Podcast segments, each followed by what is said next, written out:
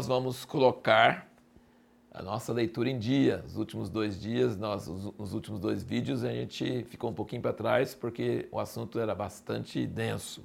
E continua, mas aqui nós vamos dar uma aceleradinha. Nós vamos tratar os capítulos 18 a 21 de Números. Você está vendo todos esses quatro, cinco cadernos aqui em cima da mesa? Como que, por que, que existem esses quatro, cinco cadernos? Porque cada ano que eu faço a leitura bíblica diariamente, eu cada dia anoto a data e coloco ali o que me vem à mente, o que, o que ressaltou das escrituras naquela vez. Às vezes é parecido com o ano anterior, às vezes é bem diferente. E para fazer esses vídeos e esses áudios, a gente está procurando é fazer uma pegar várias coisas de vários anos e juntar tudo em uma coisa só. Então eu aconselho meu quem está assistindo, quem está ouvindo. Aliás, se você está no vídeo, você está vendo no YouTube. Se você quiser, sabe, saiba que tem áudios também, podcast é, em outros canais que você pode assistir também, pode ouvir também. Às vezes a pessoa gosta de ouvir indo para o trabalho e aí tem que ser áudio, não pode ser vídeo. E, e o importante sempre é você ler primeiro a palavra, fazer suas próprias meditações e depois você ouvir o áudio ou assistir o vídeo.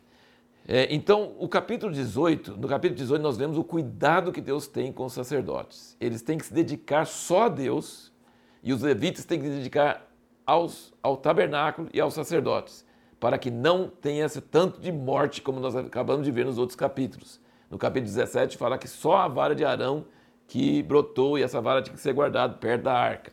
Então Deus escolheu Arão e Arão tinha que dedicar o serviço dele e proteger os outros para eles não morrerem como Corá morreu. E então, como ele não podia trabalhar, ele recebia dos dízimos dos dízimos. Os levitas eram sustentados com os dízimos de Israel.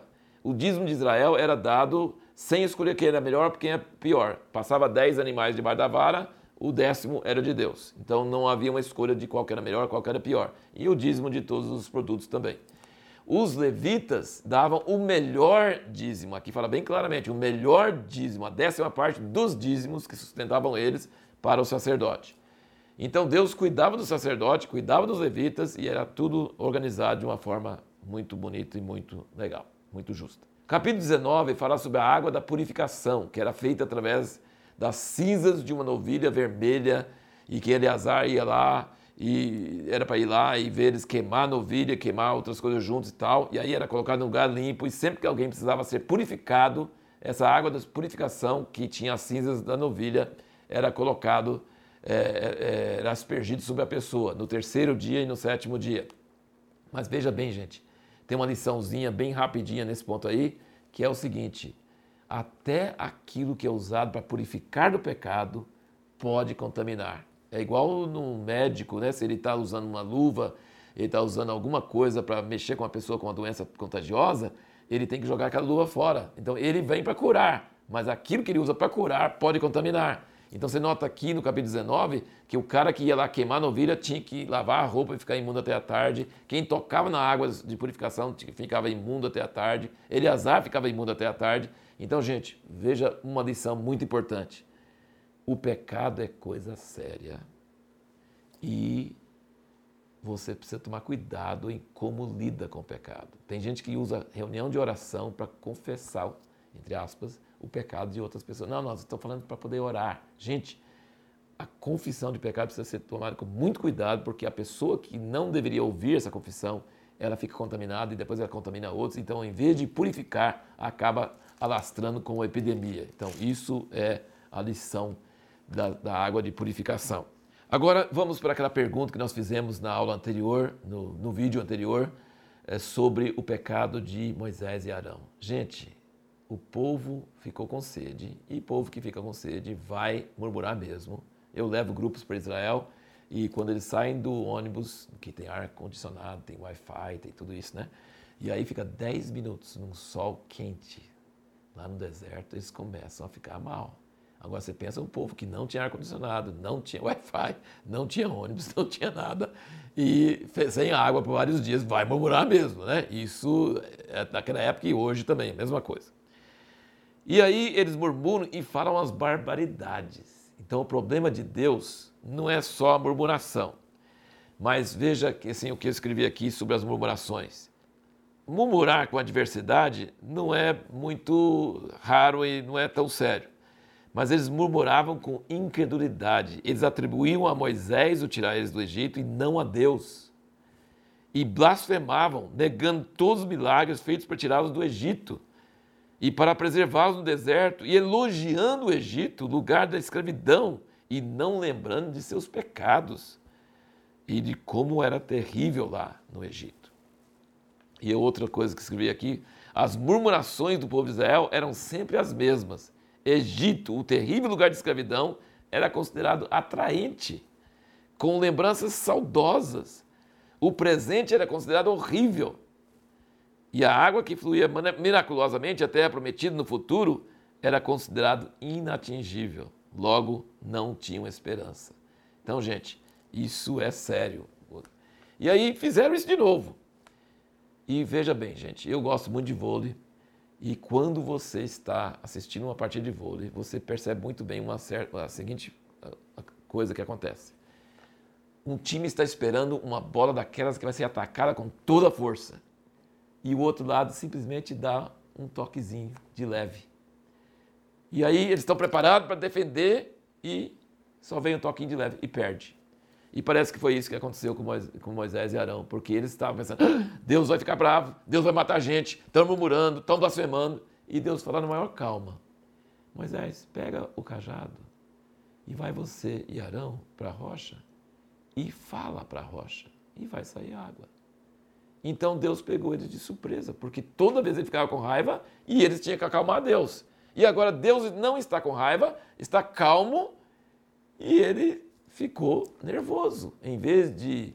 Ele, ele ficou nervoso, quando Deus não estava nervoso. E aí ele bateu na rocha duas vezes e falou com o povo: tem que tirar água para vocês, rebeldes. Sabe o que, que Deus chama isso? Não santificar o seu nome. Sabe o que, que é não santificar o nome de Deus? É mal representar Ele. Ele não estava bravo e Moisés apresentou Deus como se ele tivesse bravo. Isso não pode fazer. Isso é aquela tal linha vermelha que você não pode atravessar. E aí Deus falou: Moisés e Arão, porque vocês fizeram isso, vocês não vão entrar na terra. Gente, para nós parece uma coisa tão simples. Gente, eu brinco às vezes fazendo assim: o cara tá espumando de raiva e Deus fala assim: pega a espingarda e vai lá e não use, fica com ele de lado. Gente, se o cara está nervoso, você esconde a espingarda dele. Não, Deus fala assim: pega o cajado, mas não usa, só fala. Parece que foi até quase uma armação. Gente, mas Moisés foi perfeito, tipo, ele tirou 99,9, mas ele errou nesse ponto. E se você errar num ponto com Deus, é imperdoável, não pode passar. O único homem que não fez isso foi Jesus. Não errou em momento algum. Moisés chegou perto, tirou 99,9 na prova que Deus exige 100 e não entrou por causa disso. Nenhum de nós conseguiria chegar nem perto de Moisés mas por causa dessa falha de representar Deus mal, ele não pôde entrar na terra. E no capítulo 21, nós vemos com o castigo das serpentes abrasadoras que Deus sempre é criativo. Gente, você não pode nunca prever como Deus vai agir, como vai reagir. Ele nunca vai usar a mesma regra, mesma coisa, ele sempre vai agir de forma diferente. E nesse caso, ele manda Moisés levantar, fazer uma serpente de bronze, levantar, e todo aquele que olhava para a serpente era curado. Então ele não afastou as serpentes, ele não tirou as serpentes, como tinha tirado as rãs lá do Egito. Não, ele não tirou as serpentes, mas ele providenciou um meio das pessoas serem curadas das serpentes. A lição que nós tiramos de tudo isso que nós lemos, que nós falamos hoje, de 18 a 21 de números, é o seguinte: nunca pense que você já sabe o que Deus vai pensar, vai falar. Nunca adore uma imagem de Deus que você tinha no passado. Sempre dependa daquilo que Deus está fazendo hoje. Se Ele está calmo, você tem que ficar calmo. Se Ele está bravo, você tem que acalmar Ele. Então, essa é a lição que nós aprendemos hoje. E a pergunta que nós vamos tratar no próximo vídeo é quando a permissão de Deus não é muito boa para nós. quando ele permite nós fazermos uma coisa e isso não é bom.